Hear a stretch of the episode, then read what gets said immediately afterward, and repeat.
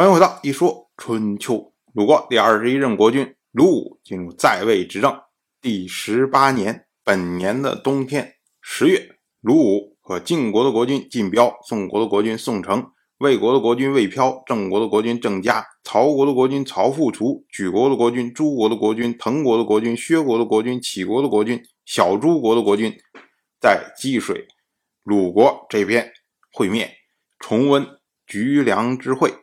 一同呢讨伐齐国。春秋记这次讨伐为同为齐。春秋记录同为这么两个字，仅此一次。皆因呢齐国多行不义啊。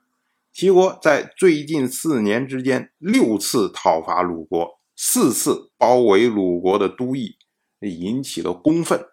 于是呢追随晋国的十二国全部到齐，诸侯同心。围齐，齐国这边自然也要有所反应。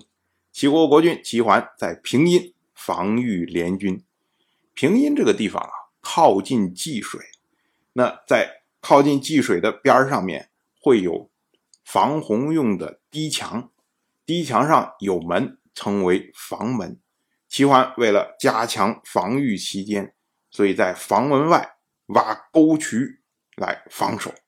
这个沟渠啊。长一里，齐桓的宠臣肃杀卫就说：“我们不能和联军交战，不如据险而守。”肃杀卫他的意思就是说啊，因为齐国真正的险要之地是在泰山，也是在平阴东南不远的地方，所以呢，你房门你再挖沟渠也不如泰山险要，所以我们在这儿来据济水而守。不如我们据泰山而守。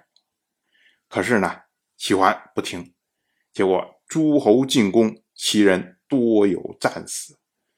晋国大夫石盖，他跟齐国的大夫子驾传话说啊：“他说我了解您，所以呢，不敢有所隐瞒。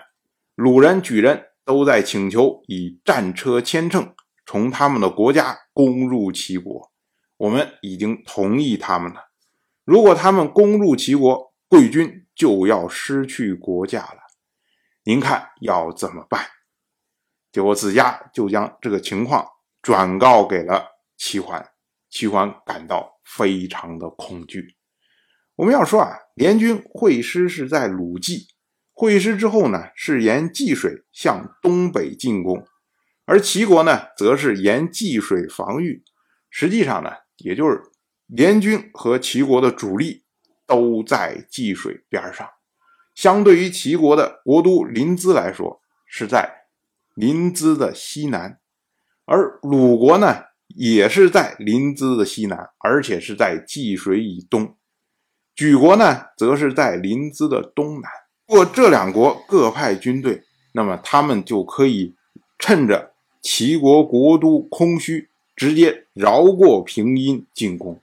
那这个呢，是齐桓最忧心的事情。齐国大夫晏婴听说以后啊，他就说：“国君本就没有吴用，如今又听说这个，恐怕坚持不了多久了。”我们要说啊，这是联军第二次讨伐齐国。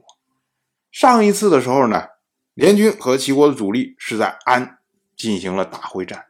为什么那一次的时候？晋国没有想到说，哎，你鲁国派人从鲁国境内直接去袭击齐国呢？为什么没有呢？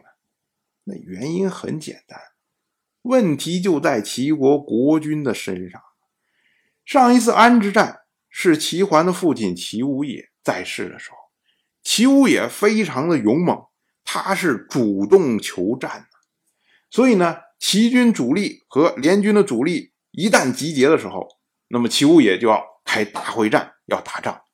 对于晋国来说，晋国不可能说：“哦，我晋国的人，然后我去承受齐国主力的这种对抗，然后我让你鲁国趁虚进入齐国去抢东西，那我图什么呀？”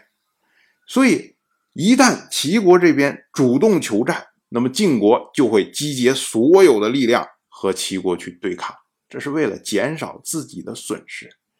可是如今呢，这位齐桓，他是被动防御，他是想着说我能够依靠济水，然后防御联军，能够抗住这一段时间啊，联军最后受不了撤退了，这是最好的结果。